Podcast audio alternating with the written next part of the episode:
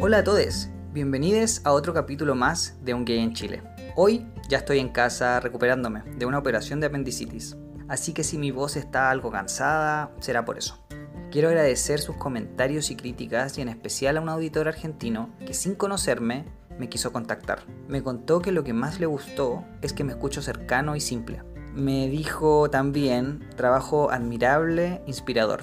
Si este podcast les aporta algo a ustedes, quédense. Y si no, les cuento que hay una variedad exquisita de otras alternativas y ojalá las buenas ideas sean compartidas y difundidas.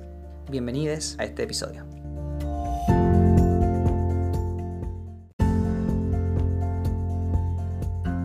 En este episodio hablaré sobre el capítulo anterior, algo que se me quedó en el tintero, el consentimiento. Luego les contaré lo ajetreada que fue la semana pasada y que me dieron de alta dos veces en la terapia psicológica y de la clínica por la cirugía. Además, entregaré reflexiones muy personales sobre mi pareja y Grindr y recomendaré un podcast chileno y un curso online español. Aquí empezamos, no se desconecten. Sobre el capítulo anterior, quiero contarles que lo disfruté muchísimo. Me encantó hacer la entrevista, me encantó conversar sobre Grindr y cómo se usa para diferentes motivos. Y hay algo que se me quedó en el tintero, que olvidé mencionar y que no quiero que pase más tiempo porque tengo que decirlo. Y es el tema del consentimiento. Esto da para muchísimo. Pero lo importante lo resume una infografía que nos dice que el consentimiento es libre, sin presión, sin manipulación o amenazas. Nunca es viciado cuando se está en un estado de inconsciencia, dentro de una relación de poder o con influencia de alcohol o drogas. Es específico, es concreto sobre una acción en particular y es aprobado por las partes involucradas. Nunca es general. Aceptar un tipo de práctica sexual no implica que apruebas cualquier otro acto. Cada uno requiere tu aprobación explícita. Es reversible, puedes retirar tu consentimiento en cualquier momento, nunca es permanente, si aceptaste tener un encuentro sexual, jamás se puede dar por sentado que esto seguirá siendo en todo momento. Es informado. Debes conocer y acordar exactamente qué prácticas se realizarán en el encuentro sexual en cuestión. Nunca es equívoco.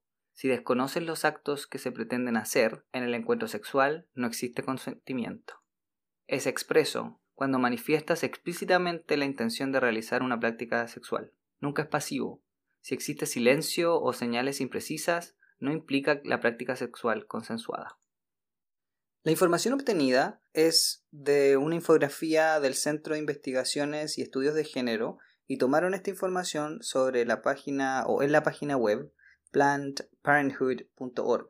En ella básicamente nos habla qué es el consentimiento, cómo hablar sobre él, qué debo hacer si soy yo una persona o conozco una víctima de agresión sexual, por ejemplo, y lo conecto este tema con Grindr porque lo hablamos muy, muy superficialmente, básicamente, que mm, en realidad para cuidarte, una de las cosas que sí tienes que hacer es estar seguro de lo que quieres hacer y expresarlo de forma explícita y lo mismo con la otra persona o con las personas con quien vas a estar es súper importante que estés en conocimiento de lo que vas a hacer, de, que estén de acuerdo en las cosas que van a hacer y, el cuidarte va a significar que lo vas a pasar mucho mejor y lo vas a disfrutar también mucho mejor y de una manera segura y de una manera más sana.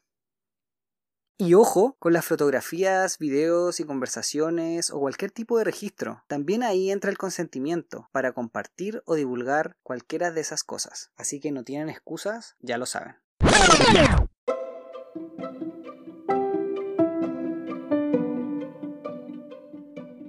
Actualidad.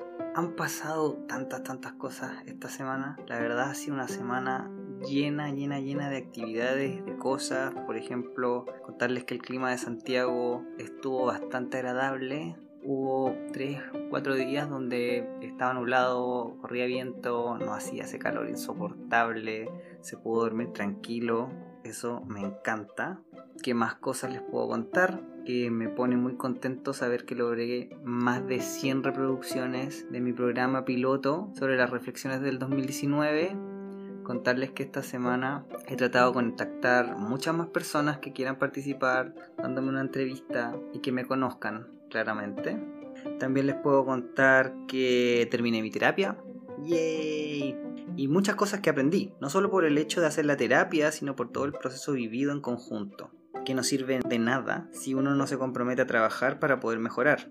O sea, las reflexiones, los momentos de claridad y los conflictos no se dan solos. Tienes que darle su espacio y también su tiempo. Aprendí que no es para todo el mundo. Esto no es magia ni un milagro. Que solo por pagar la terapia no vas a mejorarte. Que no se puede obligar a nadie a hacerla y que cada terapia es diferente.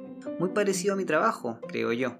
No solo porque te inscribes y pagas una clase de inglés vas a aprender. De hecho, no vas a aprender si no haces cosas para que eso pase. El lograr rapport o una buena relación o con penetración con tu terapeuta el comprometerte a asistir regularmente, el avanzar y sincerarte por ese espacio, porque ese espacio es para ti, 100% tuyo.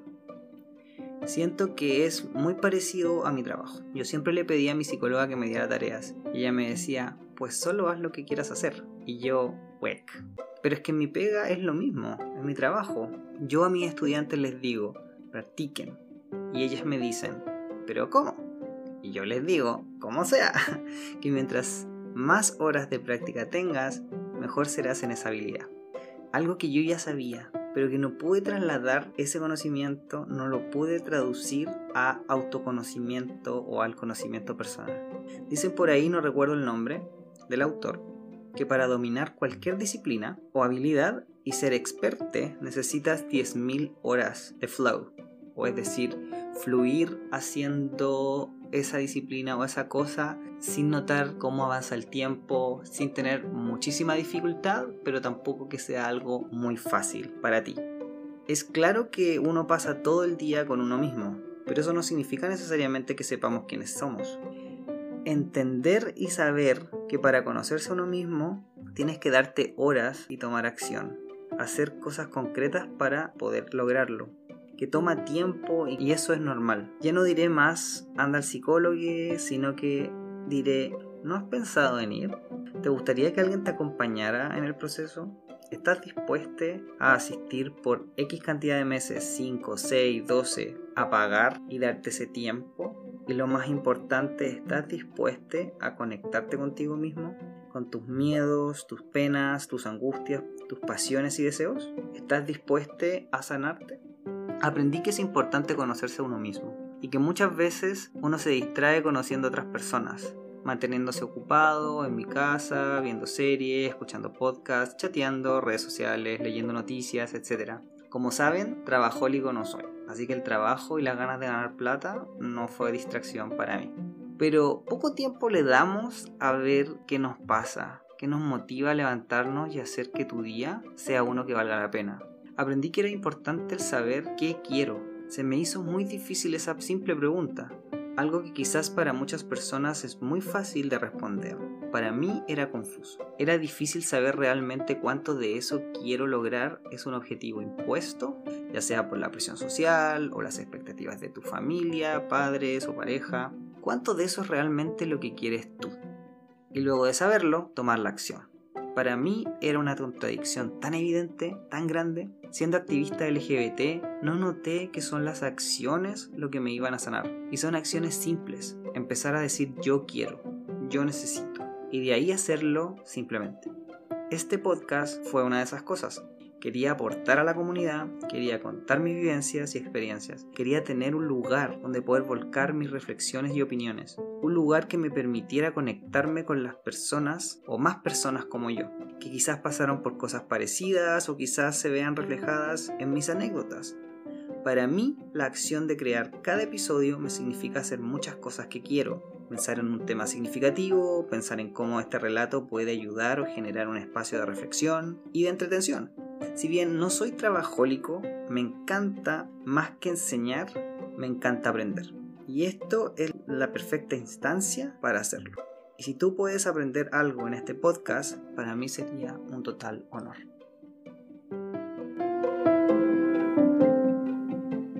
También ese mismo jueves, además de terminar la terapia, asistí a una actividad que se llama La Noche por la Igualdad. Una de las razones por la que asistí fue porque iba a poder contactar a esas personas que me interesa entrevistar en el podcast. En esta conexión de redes de contacto me pareció muy oportuno utilizar este evento. La Noche por la Igualdad, para quienes no saben de qué se trata, básicamente es una cena que termina en fiesta, donde personajes del espectáculo, artes, política y empresas son premiados por su aporte a la inclusión LGBT en el año transcurrido. Si bien no asistí a la cena, sí participé de la fiesta. Eh, esta vez bailamos hasta las 4 de la mañana. Lo pasé muy bien. Y la verdad eso fue por la compañía. Les echaba de menos. Pude también conversar varios temas interesantes, hablé con un chico sobre ser profesor de inglés a honorarios, y él me contó sobre su trabajo en eventos. Conversé sobre cocinar, sobre mi relación de pareja y por supuesto a todo el mundo que me preguntaba, oye, ¿qué cuentas? ¿En qué estás? Yo les decía, ¿sabías que tengo un podcast? Y qué pequeño es el mundo, porque dos de los chicos que estaban en la barra eran ex estudiantes míos, fue súper grato poder saludarles, me regalaron una pisco blanca y les hablé también del podcast. La verdad, ese día sentí yo que se cerró con broche de oro. Otra de las cosas importantes que sucedieron la semana que pasó fue que el día sábado tuve una reunión con un grupo de colegas, profesores de inglés independientes, la mayoría boleteamos, y nos juntamos porque hemos creado un grupo de trabajo llamado English Teacher Worker Group. El grupo quiere tomar una posición clara, luchar por un cambio en la industria, es decir, discutir sobre condiciones laborales, valoras, luchar contra la discriminación y la precariedad laboral, entre muchas otras cosas. Este es un proyecto hermoso que está partiendo y tomando forma. Se necesita mucha ayuda y trabajo, pero estoy muy dispuesto en poder aportar como pueda. Ese mismo día, aparte de contarles sobre mi podcast y decirles que el podcast trataba sobre mi vida, me había levantado con algo de malestar en el abdomen. Yo pensé que era por haber solo desayunado una taza de café con leche, o por el aire acondicionado del lugar donde nos reunimos. Durante el día los malestares continuaron. Almorcé como siempre y volví a pensar quizá es porque tengo hambre o es por el estómago vacío. Les conté que tengo colon irritable y que aparte tengo una úlcera gástrica o la tenía por la Helicobacter pylori. Así que pensé nada grave. Me dormí una siesta y al despertar, sí, amo las siestas, me sentía peor. Le estaba echando la culpa a las lentejas o a un smoothie de leche con coco, de mm, crema de coco, con yogur y frutillas del día anterior. Me tomé un omeprazol, viadil para el malestar. Poca hambre tenía, pero me decido a comer una tostada con margarina. Los dolores seguían y ya eso de medianoche me toco el estómago muy hinchado, me vienen náuseas y vomito mi pan. Me viene la paranoia y empiezo a leer por internet los síntomas de la apendicitis. Mis hermanos y, hermana, todos tuvieron más o menos a los 30 y algo apendicitis. Así que obligué a mi marido a que fuera conmigo a la urgencia de la clínica. Vi plan de ISAPRE y dije, bueno, será nomás. Me tuvieron en observación con omeprazol, viadil y suero por al menos unas 3 o 4 horas, constantemente tomándome la presión, tomándome si que había fiebre. Me tactaron el estómago. Un doctor dijo parece no ser apendicitis. El otro me dijo puede serlo. Y como no estamos seguros, voy a pedirte un escáner, 300 mil pesos. Yo ya estaba entregado en ese momento, así que fuera lo que fuera, dije vamos. Efectivamente, a las 4 de la mañana me llevan a hacer el escáner y a las 5 am me dicen que hay que operar. Me operan a las 9 y media más o menos y a las 10 y algo ya estaba yendo a la habitación de 175 mil pesos el día. Claro, cama reclinable, televisión por cable, aire acondicionado, una botella de cachantún, un botón para llamar a la enfermera o al TENS. Mucho mejor que los lugares que hemos quedado cuando vamos de vacaciones. Pero en fin, la cirugía fue laparoscópica, así que me dejaron tres parches, tres heridas, uno en el ombligo y dos a los costados. La recuperación se supone que es rápida, eso me dicen. Debo hacer un reposo parcial, no puedo hacer fuerzas, debo comer comida liviana, comida de enfermo, tomar mis remedios, paracetamol, ketorolaco, amoxicilina y omeprazol. Y durante ese día, básicamente ayer, estuve con vía intravenosa, con suero, antibióticos, analgésicos, acostado con panties y calzones de operado. Javier me tomó unas fotos sexys ahí. Y la verdad es que ya en la tarde solo me quería ir para la casa.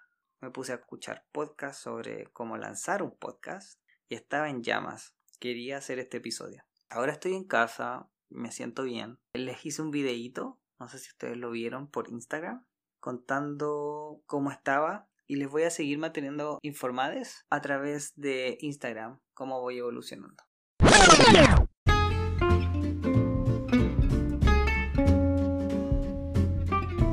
Advertencia. Las siguientes reflexiones son extremadamente personales. Me dejarán vulnerable y expuesto. Este soy yo.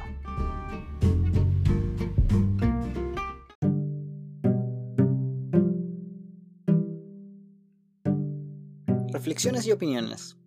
¡Ay, qué miedo! Estas reflexiones son muy personales y muy reveladoras. Estoy sintiendo que estoy quedando en bolas frente a todos, todas y todos ustedes. Ahora mismo, right now. Y es por algo súper simple, pero a la vez muy personal. Algo que también, sumado a varias otras cosas, me llevó a la terapia. Ay, aquí viene. Asumirme como gay que tienes una relación abierta es para muchos así como no big deal, media cuestión, o sea, cuéntame algo que no sepa. Mucho gay dice que la relación gay hasta tiene momentos donde se abre, que es después de los 4, no, que es después de los 7 años, no, que después de los 10. Pues mi relación partió siendo abierta. Y siento que es como salir del closet de nuevo. Que claro, quizás para muchas personas sea entendible que nosotros hiciéramos tríos, pero muchos, incluidos yo, nos cuesta entender por qué querer mantener una relación más estable con el tercero. Y aquí viene mi segunda salida del closet, porque yo siendo gay, asumido activista, súper cómodo con esa parte de mi sexualidad, debo asumir que aún no estoy 100% cómodo con esta parte que quiere sentir el amor de más de una pareja a la vez, con el consentimiento de mis parejas, por supuesto. El poliamor o la práctica de ello me costó una visita a la terapia. Creo que reprimirme tanto, querer calzar primero en el esquema de lo que la sociedad quiere que seas, y luego salir del closet y tener una pareja hombre, pero querer replicar el modelo de amor y pareja heteronormado, fue lo que quise hacer en mi primera relación, en mi relación anterior. Al verla fracasar, decido hacer lo opuesto en mi relación actual. Les digo, queridos auditores, esto no es para todo el mundo somos recalientes y lo asumimos con todas sus letras. Pero el tema va más allá de ser caliente y de hacer tríos. Va con un tema de creer que puedo dar amor a más de una pareja y creer ser capaz de manejarte y cumplir como tal y tener a estos dos novios felices y complacidos. Y que ellos hagan, por supuesto, lo mismo por ti también. Me llevó a terapia al sentir que había fracasado mi relación. No porque Javier y yo estuviésemos mal, sino porque aún no teníamos esa relación de tres que estaba buscando de manera desesperada y desenfrenada, compulsivamente. Quería a toda costa a alguien que nos quisiera y nos deseara, alguien que quisiera compartir su vida con nosotros y ser felices los tres, felices los tres, por ese momento. Por lo que durara, todos esos terceros duraban la tarde o el rato. Con suerte hemos conocido, contados con los dedos de la mano, hombres que valen la pena mantener su contacto. Quizás mucho de eso era el miedo a no estar solo, que si tuviese un problema con uno o un novio me faltara, tendría al otro como respaldo. Y en mi fantasía e idealización de esa relación me hizo cuestionar muchas veces la relación actual que tengo.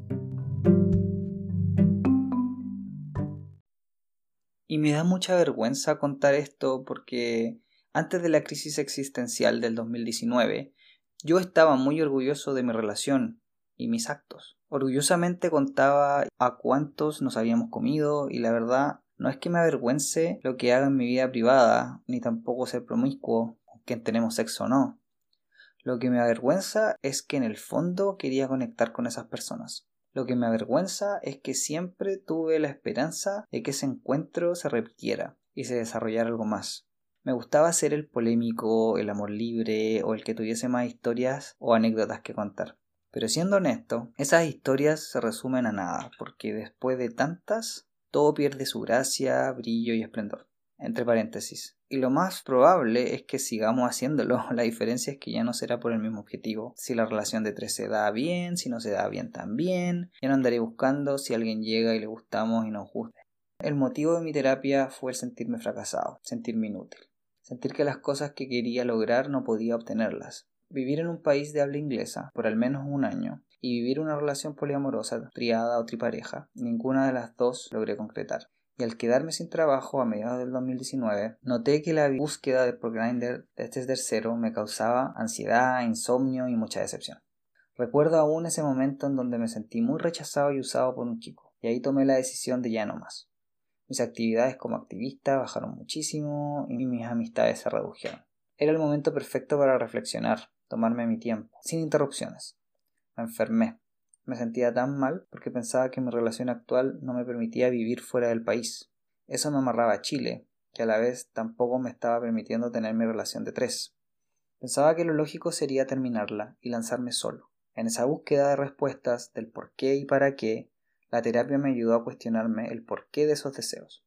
¿Qué quería obtener de ambos objetivos que no tuviese ya?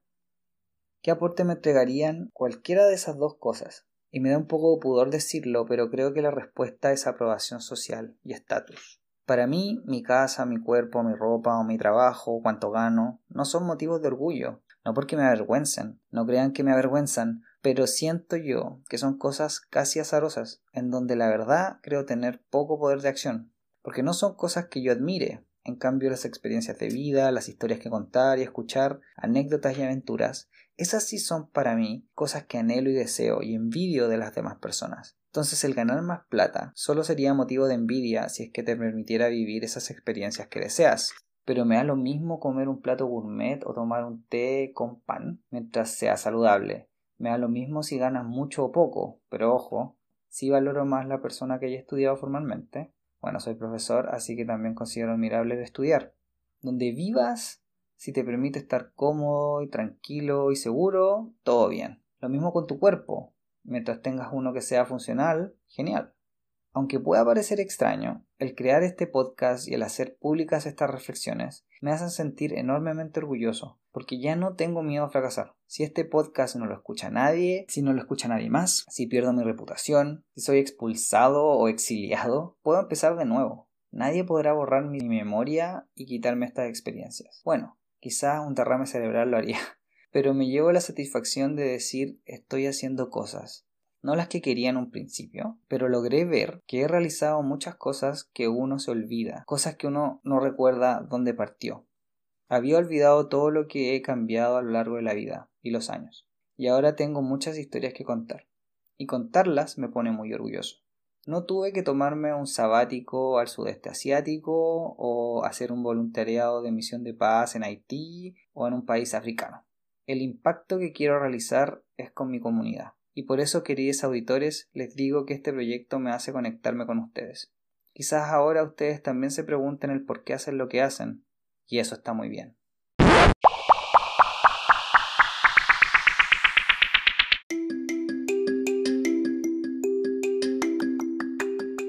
En tips y sugerencias, recomendaciones. Si quieres escuchar otro podcast LGBT, pero esta vez uno emergente y chileno, les cuento que Cultura Stonewall es un podcast en donde se presentan aspectos y manifestaciones de la cultura LGTBIQ a nivel nacional e internacional. Comenta distintas expresiones culturales y artísticas cotidianas de la comunidad dentro de un marco de mirada de diversidad sexual, humana y recordando los 50 años de los disturbios de Stonewall en Nueva York.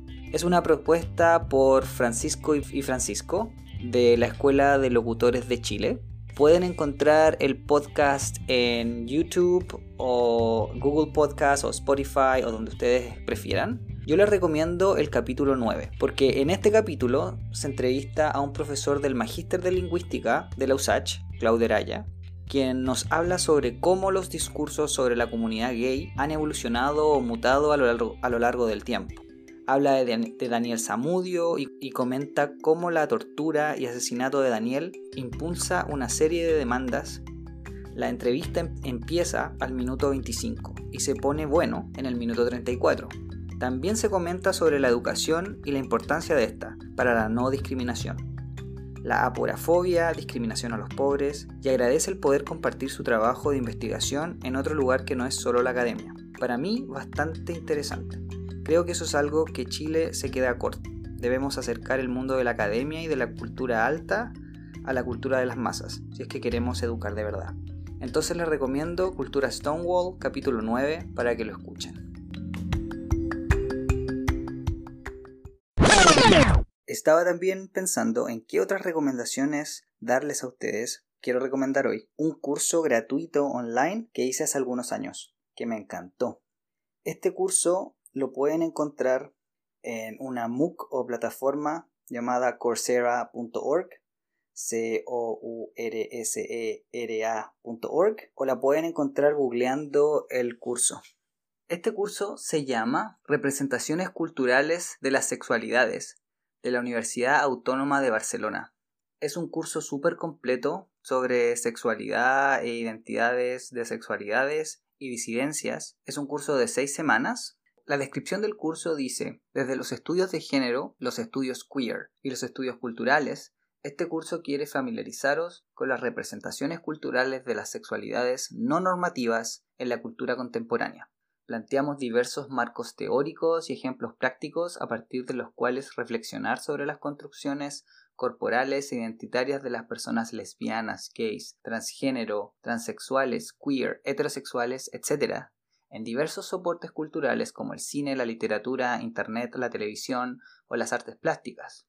Así que ese es el curso. Pueden observarlo, pueden verlo. A mí me encanta. Se analizan cosas de una manera súper profunda. El análisis es súper exhaustivo. Y aparte que ocupa en la semana 5 una película chilena llamada Joven y Alocada, que yo no la conocía y al hacer el curso la pude ver y me encantó. Eh, sobre una chica bisexual que, bueno, sale del closet, descubre que es bisexual. Así que les recomiendo el curso Representaciones Culturales de las Sexualidades de la Universidad de Barcelona, la Universidad Autónoma de Barcelona, para que lo revisen, para que lo vean. Si no quieren leer, no lean, véanse solamente los videos eh, y si quieren así lanzarse a la piscina con todo, van a aprender un montón. Así que esa es mi recomendación del día de hoy. Bueno, ese ha sido el capítulo de hoy. No hubo invitade porque la operación me cambió todos los planes que tenía. Sí les pude entregar muchas de las reflexiones que saqué de la terapia. Espero hayan disfrutado el tiempo oyendo estas reflexiones, porque yo disfruté mucho produciéndolas. También espero les parezcan útiles el podcast y el curso online que les hablé el día de hoy como recomendación. Y si quieren contactarme o seguir atentes cuando viene el próximo capítulo, por ejemplo, pueden seguirme en Instagram, un gay en Chile podcast o en mis redes sociales. Me despido con un beso y un abrazo y muchos buenos deseos. Gracias por escuchar.